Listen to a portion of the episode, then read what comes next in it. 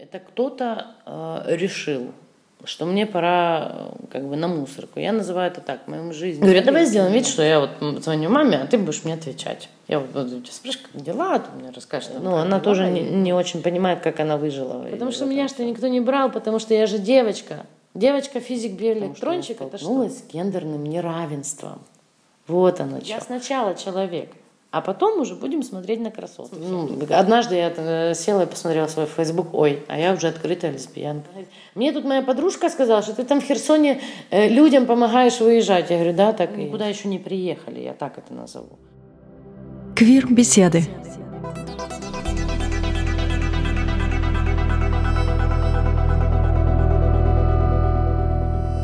Я в Митте.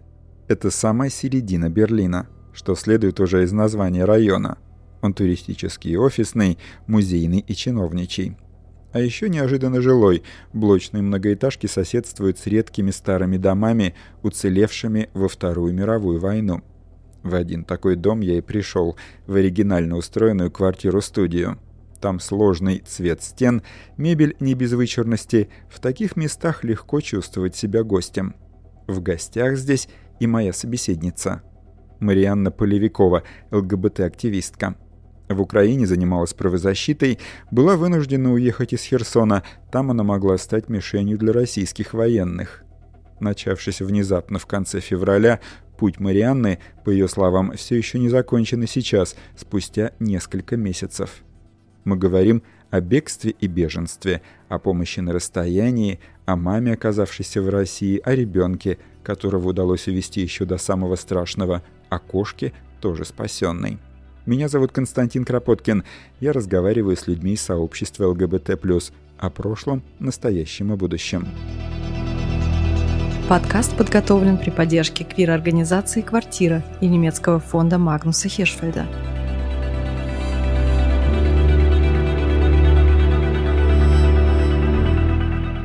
Война, как ожидание, присутствовала в жизни Марианны давно, но заботы сиюминутные мешали подумать, что же делать, если прогнозы все же станут реальностью.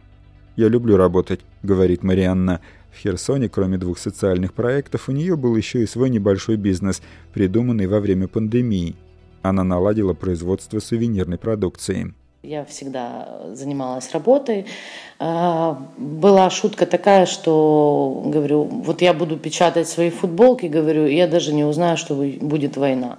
Да, дурные предчувствия были, как и то, что медлить нельзя. План действий Марианна хотела обсудить со своей партнеркой в самом конце той февральской недели. А в четверг у нее были обычные хлопоты. Она, руководительница ЛГБТ-центра «За равные права», собиралась провести очередной тренинг с госслужащими Херсона. Но уже в 6 утра того дня стало ясно, что поговорить с чиновниками о вреде дискриминации не получится. Телефон был полон тревожных сообщений, а вскоре стали слышны и взрывы. Война не вошла. Она вторглась в ее жизнь. Вот у меня было чувство, я не употребляю наркотики, но у меня было чувство, что меня обкололи какой-то такой жесткой наркотой, и все как в тумане, как во сне. Я вообще не понимаю, что это, ну какой-то как, какой-то страшный сон. И я же говорю, мы столько километров набегали по квартире туда-сюда, потому что вообще непонятно, куда, что нужно делать. А в свою очередь э, моя партнерка э, уже второй раз бежит от войны. Она в 2014 году э, убегала от войны с Луганска. Она приехала в Херсон и начала строить новую жизнь. И она говорит, предварительные наши разговоры, она говорила, мы все успеем, я все знаю, как в Луганске было, там много месяцев, месяцев все планировалось, ну, то есть ты успеешь и свое оборудование вывести, ты все успеешь, мы соберемся, мы спокойно поедем. Взрывы прогремели близ Херсона уже утром 24 февраля, на следующий день российские войска предприняли первую попытку взять город. Это были тяжелые бои, силы были неравны. По имеющимся данным, 15 тысяч украинских военнослужащих были тогда вынуждены противостоять 35 тысячам российских. Всего этого Марианна знать, разумеется, не могла. Внутри войны война ощущается по-другому. Спас опыт – кооперации. Уже утром представители трех разных ЛГБТ-сообществ города обсудили, что делать дальше. Марианна была настойчива. Сделали видеозвонок срочный, на что мне ребята говорили, давай через час. Я говорю, извините, нет у нас через час, через минут 10 максимум мы уже будем общаться, давайте и решать, что мы делаем. Некоторые надо мной смеялись, что я истеричка, сею панику, да что я выдумываю, и как вообще можно бросить родных и уехать. Я говорила о том, что кто готов, будем ехать. Э, для себя я поняла, что ну вот если уже бомбят, да, то я, соответственно, уже являюсь э, объектом, безликим каким-то мясом, которое ничего не может дать в ответ. Если говорить языком психологов, Марианна хотела сохранить субъектность, не утратить контроль над своей жизнью, и это чрезвычайно важно в экстремальной ситуации. Решение об отъезде из Херсона было очевидным и потому, что иллюзий относительно российских военных у нее ЛГБТ-активистки не было. Россия, судя по ее законам, гомофобная страна, а значит и она, Марианна, может запросто оказаться мишенью. Позднее эти прогнозы оправдались. Уже 1 марта город был занят российскими военными, а вскоре они начали охоту на тех, кто был готов к сопротивлению, за правозащитниками, среди которых есть и ЛГБТ-люди. По факту оказалось, так и оказалось, что быть активистом в Херсоне очень сильно опасно для жизни. Ну, не, несколько людей были в плену, да, там э, к некоторым приходили домой с символикой Z, приезжали машины, и там из 150 э, квартир приходят именно вот э, к активистке к нашей, да, к одной приходили. А, некоторые ребята знают, что они находятся в списках, потому что некоторые ребята наши уже были в плену, и, соответственно, наверное, они сдали какие-то фамилии, да. А, некоторые ребята сидят дома и не выходят даже за хлебом, потому что ну, не знают, что они находятся в списках. А если они находятся в списках, значит, их заберут в плен, а дальше неизвестно, вернешься ты оттуда или нет. Марианна явно человек неробкого десятка. За плечами этой уверенной в себе херсонки два десятка лет социальной работы, большой опыт общения с людьми, которых общество маргинализировало. Она помогала ВИЧ-позитивным, работала с осужденными. Но на этот раз нужно было соразмерять риски, а они были высоки. И я понимала, что мы больше сможем, если мы уедем, у нас будет связь, у нас будет э, ну, вот эти все инструменты для оказания помощи. Потому что, э, оказавшись в Херсоне и сидя в подвале, думая о том, где найти хлеб, и чтобы меня не убили, я точно никому не помогу. Машину, вместительный микроавтобус, Марианна нашла в тот же день. Кого спрашивать она знала, поскольку прежде работала диспетчером такси. Вывести их команду вызвался водитель Сережа. Прежде он помогал развозить гуманитарную помощь осужденным. В сборе вещей им помог прежний опыт бегства. А моя партнерка в это время говорила, складывай четыре кучки. Одна кучка это сейчас, если начнут бомбить, мы побежим в поле, туда надо положить воду э, подстилку и несколько консерв. Вторая кучка – это документы, и мы вот уедем ненадолго э, в ближайшее, например, там на дачу куда-то, да. И, ну, соответственно, третья кучка – это если мы уедем по Украине, и четвертая кучка – если мы уедем навсегда.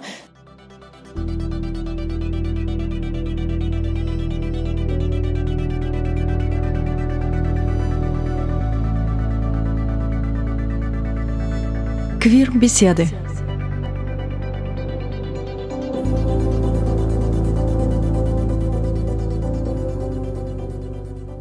И мне всегда говорили, одевай сарафан, мальчикам это нравится, и декольте должно быть поглубже. А у меня внутреннее, у меня было непонимание в смысле, я же сначала человек, а потом я э, красивое тело. А все взрослые поддерживали вот этот вот, ты девочка, ты там должна. А для меня было нет. Вот у меня бунт пошел изначально. Я, ну, я сначала человек, а потом уже будем смотреть на красоты всякие. Марианна давно трудится в социальной сфере, и тут на пользу и талант организатора, и технический склад ума. Но, как признается, это не та работа, о которой поначалу мечтала. В детстве она любила паять, а сейчас, как утверждает, способна разработать медицинский прибор. Марианна – физик-биоэлектронщик, закончила Херсонский технический университет. Но по диплому ей поработать не довелось. Почему? Потому что меня что никто не брал, потому что я же девочка. Девочка физик-биоэлектронщик это что? Ну как она? Она же... Мне некоторые э, потенциальные работодатели да, говорили, ты же запачкаешься. Ну, в смысле, я зачем ушла учиться на эту специальность? Ну, я понимала, что я запачкаюсь, да, как бы. Я столкнулась с гендерным неравенством. Вот оно что. Потому что дев, девушек-то почему не берут на работу? Потому что они сразу при приходе на работу сразу беременеют, правда?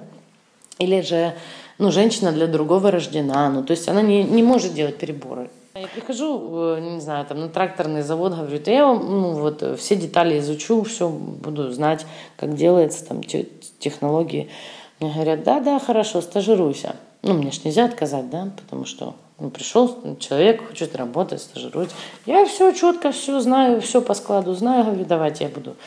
Они, вы знаете, там, что-то там у нас э, вышел там работник бывший с декрета, там, ну, начинаются какие-то Э, я вам откажу, только не в прямой форме.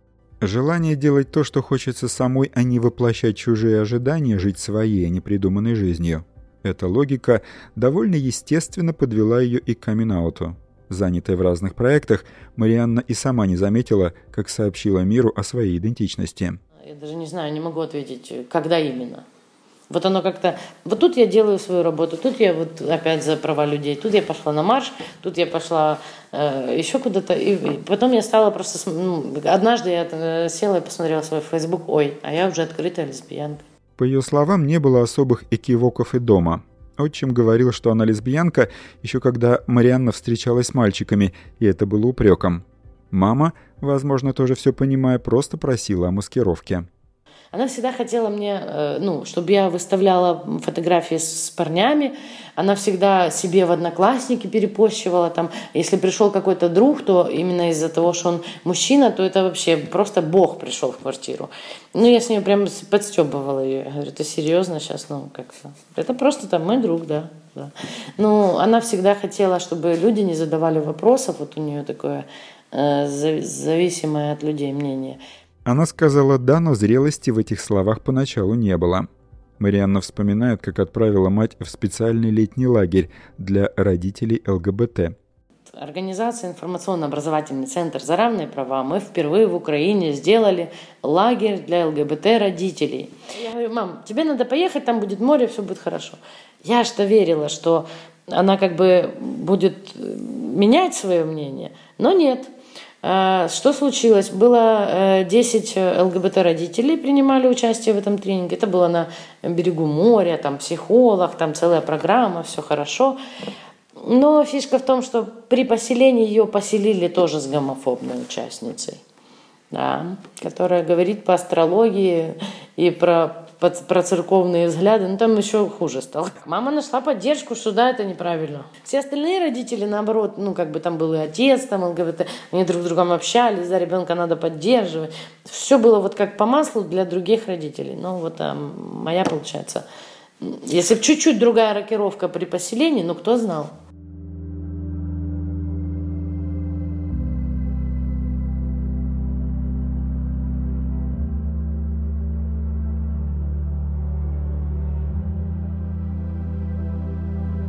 Квир-беседы. Прошлое, настоящее и будущее ЛГБТ+.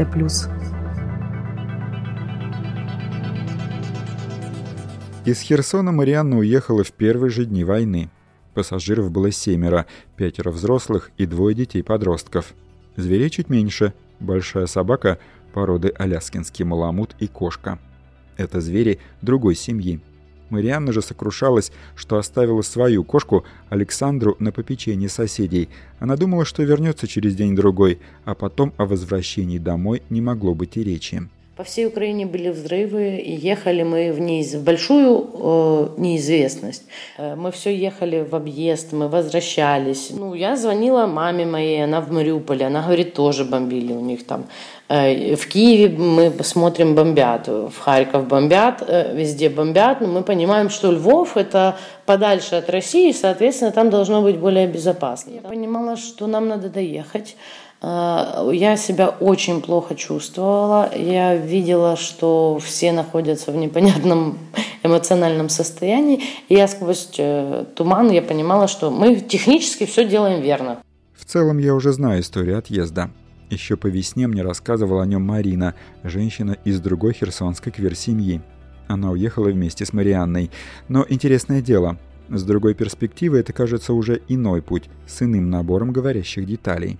Марина, профессиональный психолог, рассказывала о бегстве как о мероприятии, не лишенном комизма. Для Марианны это тоже в некотором роде авантюра, но куда более страшная в своей неизвестности. Она не знала, куда едут, она понимала, что в дороге возможно всякое. Хорошо, что взяли все еду, вот это прекрасно, потому что, в принципе, дорога в обычные дни занимала бы 18 часов, да, а тут дорога превратилась в трое суток. Я начала искать варианты, кто у меня есть на западной. Мой, партнер по бизнесу, он был на западной Украине в каком-то селе, и я узнала, что он говорит, завтра освобождается домик. Он узнал, э, нам зарезервировали этот домик. Домик э, находился за каким-то селом, я сейчас не произнесу, а, за селом, за кладбищем. Это летние домики на озере, которые не приспособлены для зимовки или вообще для такого количества людей. А, условия были ну, странные, мягко сказать, да, потому что холодно, потому что опять же, картинка была поехать на западную, там, например, будет тепло, будет интернет, но реальность она другая. Мы приехали, интернета нет, мобильная связь ловит только на горе, только на горе. Они остались в глуши, почти без связи и почти без денег. Транспортировка обошлась им в крупную сумму – полторы тысячи евро. До ближайшего магазина можно было добраться только на машине, а ее уже не было – Водитель Сережа уехал на своем микроавтобусе назад. Купить съестное можно было у хозяев этих домиков, но цены кусались. Стоимость одной скудной порции – 80 гривен. В мирное время на эту сумму можно было купить почти килограмм мяса. Рассказывая об этом, Марианна никого не винит. Она допускает, что кто-то действительно воспользовался безвыходным положением вновь прибывших. Но факт и то, что работы людям внезапно прибавилось, и кто им, местным, компенсирует затраты. И, видимо, сказалась инерция мирной жизни. Люди не сразу приняли войну за новую данность. Многие продолжали действовать так, как привыкли, по старинке. Первый или второй день мы поняли, что мы в тупике, ситуация только хуже и хуже. То есть назад мы завтра не будем возвращаться в Херсон. И поняли то, что быть с плохим интернетом и опять же искать еду э, в э, незнакомом месте, да, это невозможно. Надо что-то решать более стабильное, где э, можно будет реально жить и иметь еду. Решение уезжать в Европу они приняли, когда Марианна обратилась по интернету к другу детства, бывшему жителю Херсона, а ныне гражданину Австралии. У него, австралийца, нашли знакомые в Германии, готовые и вывести, и приютить.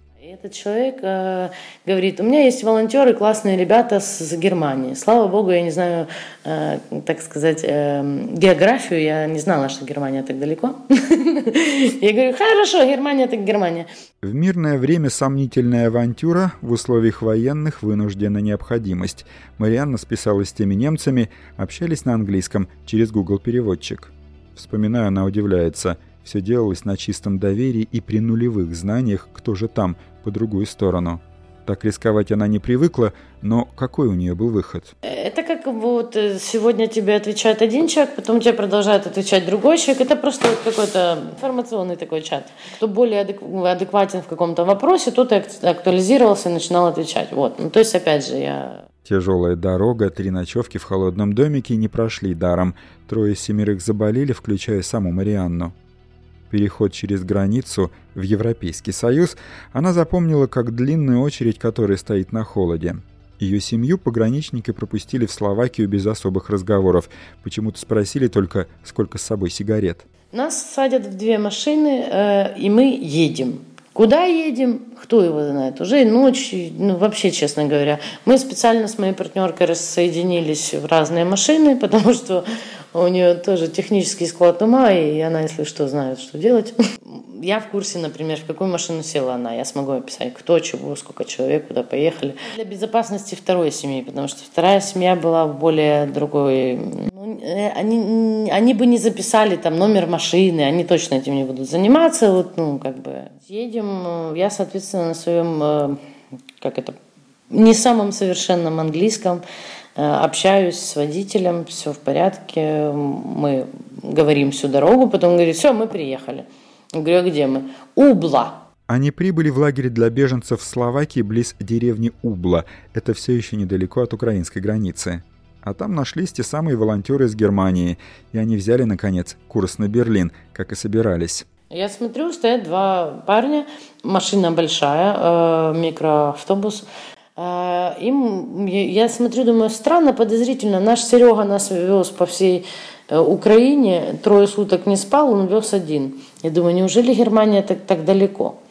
Они говорят, мы будем посменно вас, э, ну, типа, перевозить. Я такая думаю, боже, это Германия, это же не Австралия вроде как бы. Вот. Но на самом деле ребята просто волонтеры, один из них певец. Ехали мы долго в Берлин, э, ехали хорошо, ребята замечательные. Опять же, я всю дорогу э, болтала с водителем. Предполагалось, что эти две семьи из Херсона поселятся на крайнем востоке Берлина в Левацкой коммуне, но там семью Марианны ждал неприятный сюрприз. В день приезда нам сделали э, тест на коронавирус, и выяснилось, что моей партнерки и ребенка ковид. Э, соответственно, волонтеры подсуетились, и э, на следующий день мы уже поехали, э, нам нашли квартиру,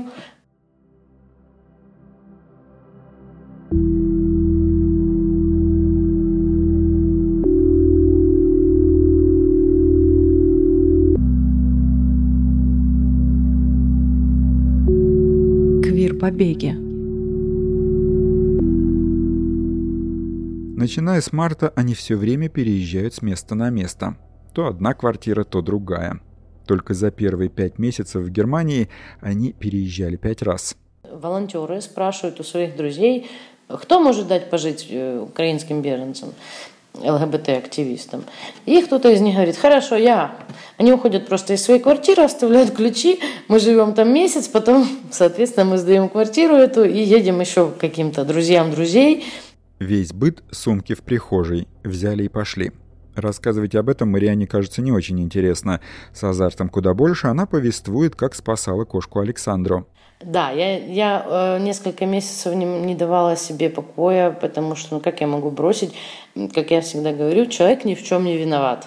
Ну, человек это в моем случае моя кошка. Она ни в чем не виновата. Соответственно, э, просто э, за все эти месяцы что происходило? Она э, переезжала, она жила у очень многих людей. И это все надо, как сказать, управлять этим всем, да, чтобы у нее была еда, чтобы у нее было хорошо. Но люди все больше и больше уезжают с Херсона. И я понимаю, что нужно делать все, чтобы ее оттуда вывести. Потому что, в принципе, у кошки маленькая жизнь, и по большому счету она сидит там, смотрит на стены, и плюс она строптивая, она никого не дает не гладиться, ничего, она любит только меня. Ну, так случилось. Александра до Берлина добиралась так же прихотливо, как в свое время ее хозяйка. Из Херсона до Львова, там пару дней у волонтеров, чтобы передохнуть, а дальше автобусом до Берлина. Без эксцессов не обошлось. В автобусе кошка вырвалась из клетки, оцарапала нескольких пассажиров и поранилась сама. Слушая, я, признаться, даже рад, что здесь, в этой квартире, кошки-бунтарки нет. Для Марианны это скорее печаль. Александру вновь пришлось оставлять у друзей. В квартире, где мы встретились, домашние животные не приветствуются. Я пишу, говорю, здравствуйте, мы должны к вам послезавтра переезжать. И вот у меня кошка приехала. Она говорит, извините, но я вынуждена вам сказать, что у меня сильнейшая аллергия. Говорит, у моей дочки была кошка. После того, как дочка с кошкой уехали, у меня до сих пор, говорит, ну, плохие реакции организма. И то есть я категорически против. В Берлине им помогают самые разные люди, просто сочувствующие. Многие из них понимают и тонкости квир-беженства, знают, что ЛГБТ – особо дискриминируемая группа, которая нуждается и в особой заботе. Марианна продолжает. Есть юристка, э, у нее двое детей, э, у нее партнер, муж. Э, есть э, даже не знаю, активистка, девушка, которая занимается помощью женщинам. Она, как я понимаю, в социальной сфере э, крутится и работает. Есть человек, который пишет сценарий, он режиссер. Мы однажды у волонтерки спросили, э, почему ты нам помогаешь. В свою очередь она рассказала историю о своей семье, что э, ее семья была гонима на почве того, что они евреи, и они не получали никакой помощи. Это все в послевоенное время было очень трудно. И, соответственно, она говорит, я бы тоже хотела помогать э, людям, которые в связи с войной столкнулись с, так, с такой сложной ситуацией. И опять же, очень здорово нам помогла юристка, волонтер. Одно из шикарных, необъяснимых мне как бы, не знаю, нагрузок. Это когда человек выделил 6 часов своего воскресного времени, а я понимаю, что у юриста это, во-первых, очень хорошо оплачиваемые услуги, и плюс э, ну, человек подарил нам воскресенье, назову это так. Языковой барьер, непонимание немецких реалий. Рассказывая об общении с немецкими чиновниками, Марианна опять не жалуется. Такова жизнь, есть проблемы, их надо решать. Ты иногда выбираешь э, пойти пешком, э, например, в тот же джоб-центр порешать все вопросы, да, а тебя не принимают, потому что тебе говорят, ты должен прийти с перевозчиком, с переводчиком. А ты не можешь прийти с переводчиком, потому что у тебя не так много друзей в Берлине. В любом случае они молодцы. В любом случае это э, сильная поддержка. Как оно работает? Да, сложно, все сложно, это понятно, но э, колоссальная помощь оказывается беженцам, и мы бы без нее очень были бы грустные, назовем это так. На курсы немецкого они сумели записаться только в июне. Не было свободных мест. На улице и в присутственных местах спасаются голосовым переводчиком в телефоне. С помощью приложений можно найти общий язык и с врачом, в чем Марианне тоже довелось убедиться. У Марианны партнерка, у партнерки ребенок, ему 12. В мае пошел в берлинскую школу. Летом был в детском лагере и остался очень доволен. Там были немцы и украинцы. Как говорит Марианна, они очень рады, что им удалось вывести мальчика уже в первые дни после вторжения российских войск. Военный грохот он слышал еще в раннем детстве. Он был как бы рожден в 2009 году, да, а в 2014 году как бы началась война на Луганске. И, и мой партнер, моя партнерка, она как раз забирала ребенка из войны. То есть ребенок, в принципе, догадывается, что такое война, бомбежки и так далее. А, да, это сломала его жизнь, можно так сказать, потому что там его уже были друзья. В Херсоне это, в принципе, его основная осознанная часть жизни прошла. Но он понимает, насколько серьезно то, что мы здесь, и насколько это правильно.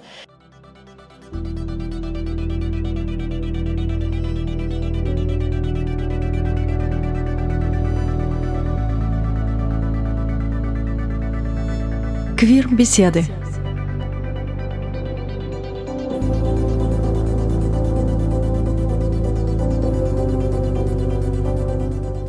Почти два месяца Марианна вела две параллельные жизни, и обе весьма условно связаны с тем, что происходит с ней и ее близкими в Берлине.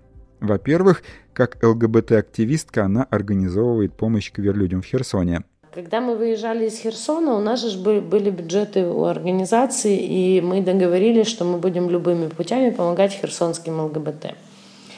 Эм, соответственно, приедя в Берлин, э, мы сделали Google форму для помощи херсонским людям.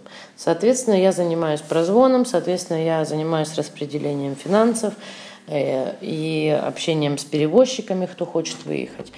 За первые пять месяцев войны Марианна и ее единомышленники сумели помочь двумстам херсонцам, и тем, кто хотел выехать, и тем, кто предпочел остаться. Среди них не только кверлюди, но и их родители, дети. И это одна жизнь.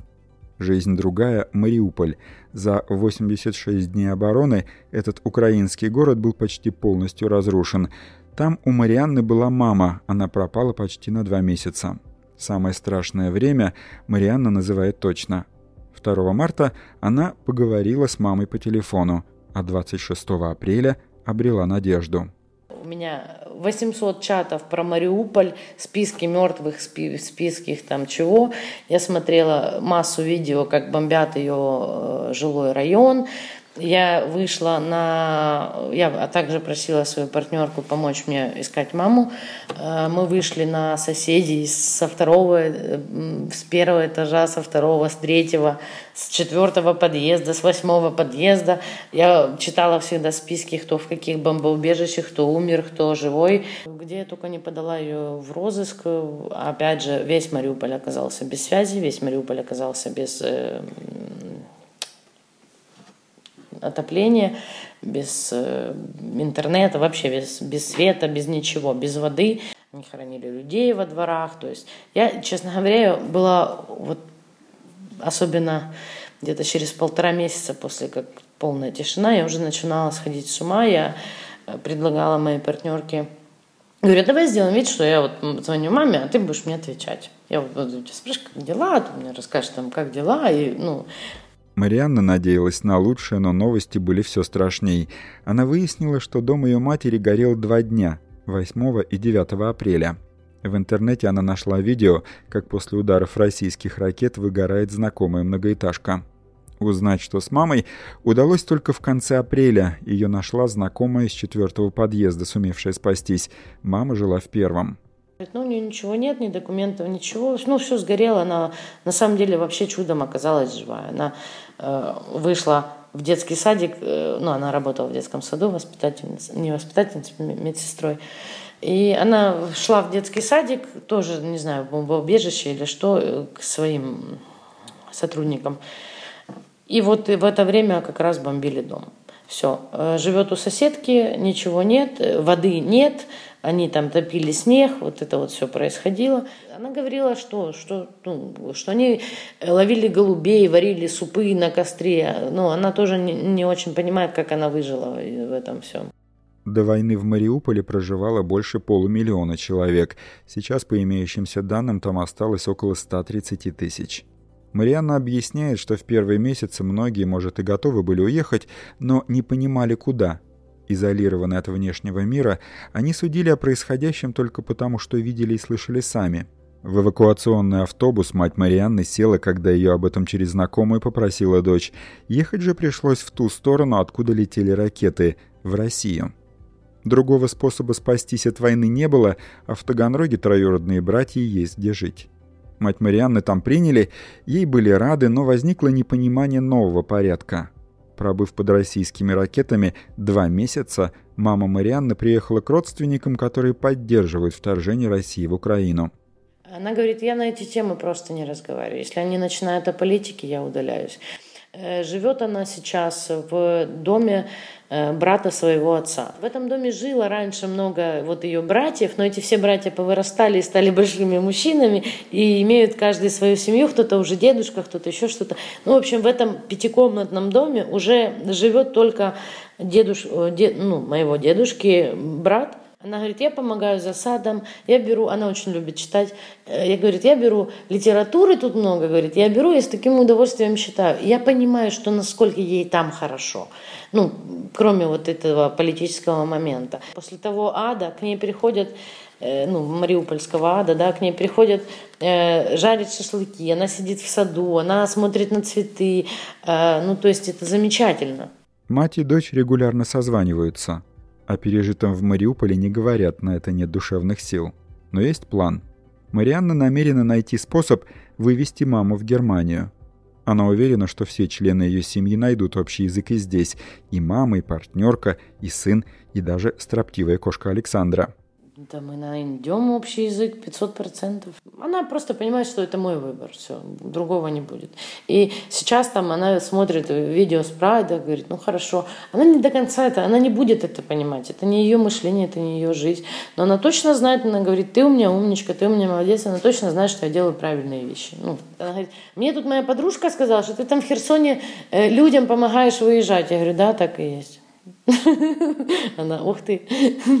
Марианна все еще мучается от бессонницы, но, очерчивая план новой жизни, понемногу набирается и новой уверенности в себе. Надо учить языки, и немецкий, и английский. Искать работу. Это поможет снять свое нормальное жилье. Тут, говорит, главное не питать иллюзий. Мы никуда еще не приехали, я так это назову. В, ну вот сегодня мне надо перестроить свою жизнь, это сто процентов. Потому что в Херсон я даже, верну, если вернусь, жизни не будет. Моей жизни уже нет. Этим летом мы виделись с Марианной на Берлинском прайде. На платформе организации «Квартира» она наклеила надпись «Херсон». Хотела напомнить о существовании этого украинского города, оккупированного российскими войсками. «Мне это важно, потому что у меня это болит», — говорит она. В какой мере будущее Марианны будет связано с жизнью ЛГБТ-сообщества, говорить не берется. Сначала нужно восстановить себя, остановить бег. Чтобы не было войны, а чтобы был достаток, все были живы-здоровы, и люди друг другу доверяли, верили в хорошее и были друг другу поддержкой. Меня зовут Константин Кропоткин. Я разговариваю с людьми из сообщества ЛГБТ+, о прошлом, настоящем и будущем. Queergespräche gefördert von Quartira, dem russischsprachigen LGBT-Plus-Verein in Deutschland und der Bundesstiftung Magnus Hirschfeld.